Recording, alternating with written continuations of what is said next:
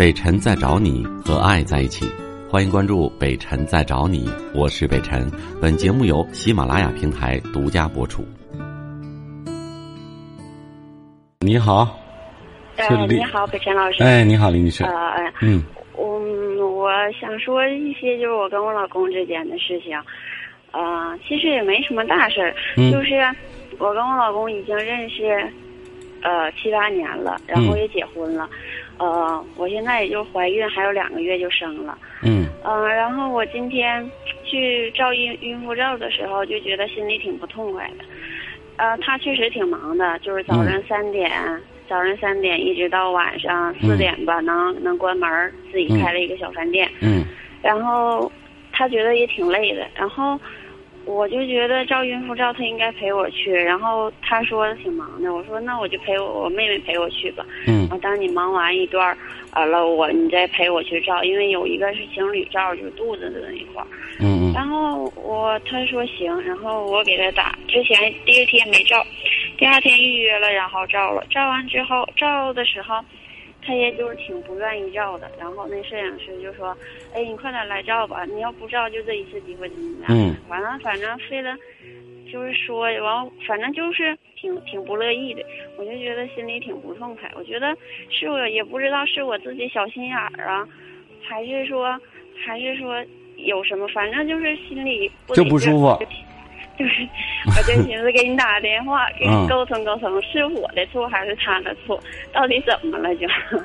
他是工作特别忙吗？呃，他是开饭店的，就是，呃，属于早上和中午都挺忙的，然后嗯一直忙到两点那样，差不多两三点。但是我觉得，如果说他要想陪我照的话，嗯肯定就能能可以，因为每次嗯有时候我俩去、去，比如说去市里去哪哪块儿，然后我们都会抽出时间一两点钟就走了。嗯如果他要可想的话，就肯定是没问题。嗯，这事儿我觉得这么想的啊。嗯第一个，你要理解自己，要懂得自己，自己怎么回事呢？现在在孕期啊，怀孕的阶段，尤其要到照孕妇照的时候，应该肯定是七八个月以上了，对不对？哦，对，对，那这个时候呢，越快要生产了，可能作为女人来讲，毕竟是人生的一大关卡，然后呢，会有一些压力，压力的同时也会有一些焦躁，然后我们都说，呃，可能会有一些呃心态上的一些一些反应，这都很正常，然后会比较焦急，比较敏感。那这个时候呢，老公如果特别体贴和了解的话呢，可能会减缓我们的心理压力。如果说否之呃反之的话，有一点小事情可能会我们会闹情绪，这是一个你了解自己的状态，就是说特殊的生理周期。那么另外一个，我觉得虽然在这个期间，我们还是得了解和理解别人，呃。因为很多先生老对于老公来说，照婚纱照啊、照孕妇照、就照片的这些事情，对他来说都是比较头疼和反感的事情。男人一般，如除非你极度自恋的那种，然后特别爱拍照的，否则一般的都会别的觉得这是一个多余的事情，不太感兴趣。然后尤其是你看婚照，那必须得去了两个人。虽然你不管怎么烦怎么累也得配合，但是孕妇照的时候，有的时候老公就会觉得无所谓，啊、因为。他会觉得孕妇照、孕妇照主要是拍你嘛，你你拍好了就行，我无所谓。所以说，在这点上，可能他容易忽略。嗯嗯。嗯，所以我觉得你也应该理解一下别的老公。都能陪陪照，嗯为什么就到他这就不行了？而且回 回来的时候，我就我就其实我就挺生气的，他就先走了，因为挺忙的。嗯我家有两个服务员要开值，然后他就先走了。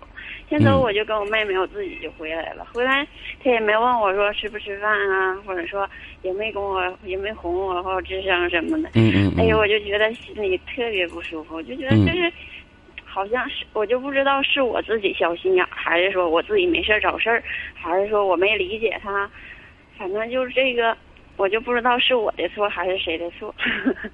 呃，都没然后每错次听。我你节说了，目的时嗯候，我每次听你节目的时候，就我就觉得你把人都能劝得特别开心，嗯，我 就寻思给你打个电话，没准你能给我劝开心了。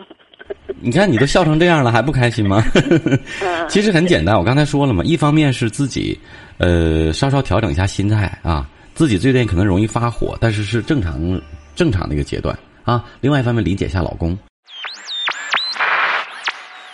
与他相伴的漫长岁月里，您自会心领神会，聆听，任你收放自如，抛开城市的纠缠，自有你的天性。觉所及，本能无可禁锢。北辰在找你，聆听电波另一端的声音。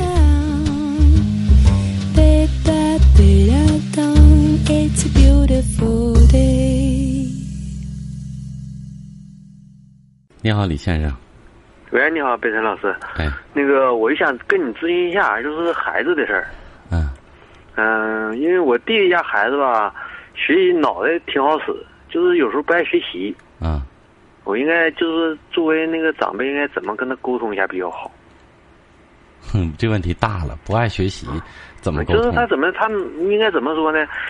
嗯、他上学吧，就是我家是外地的，他在我们家那边的时候吧，学习这个搁初中的时候，学习是打狼，倒数第二。嗯然后那个是初二的时候呢，到长春来，到长春来学习吧，搁他班级，嗯，也就半学期吧，就是已经到了十二三名。嗯然后这次中考不是吗？中考就是四月份那个中旬考试吧，是四百八十多分，四百八十五。然后那个每半个月就是不知道怎么的，突然间就好像是一那个不知道他怎么的，就是突然爱学习了。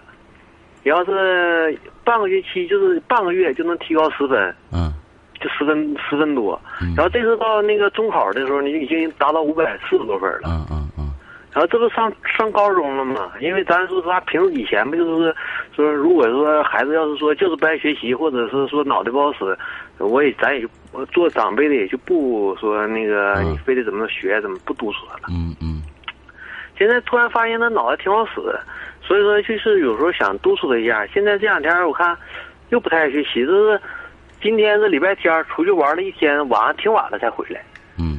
嗯，我不认为，嗯我不认为爱学习的孩子啊就一定是好孩子，啊而且爱学习的孩子不一定成绩就很好。而事实上，尤其是对你说像你侄子这样脑脑袋比较好使、比较冲的学生，他只要稍微一用功，可能成绩就上去。那么，而且他现在的玩儿和休息也未必就等于是坏事儿，也可能是为他去积累一定的这个学习兴趣，或者说为了他更好的学习做一个休息。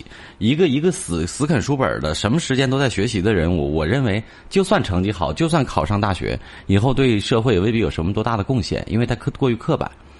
呃，这是一个，另外一个孩子，你刚才说了上高一，呃，电话编辑跟我说十六岁，对吧？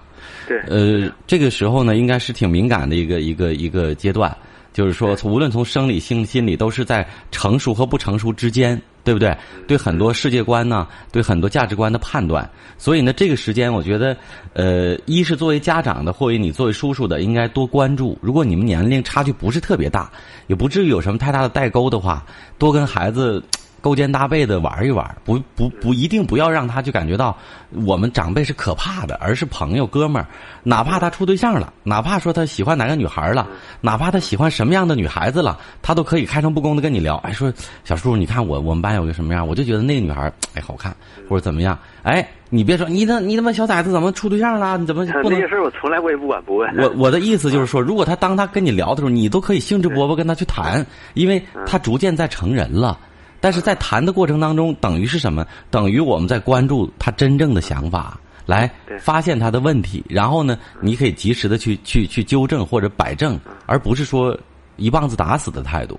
所以我想说，你说怎么让孩子去更认真的学习？我认为我们所关注的不是。认真的学习是怎么去关注孩子在这个特殊的一个生理心理周期能够顺利健康的过渡。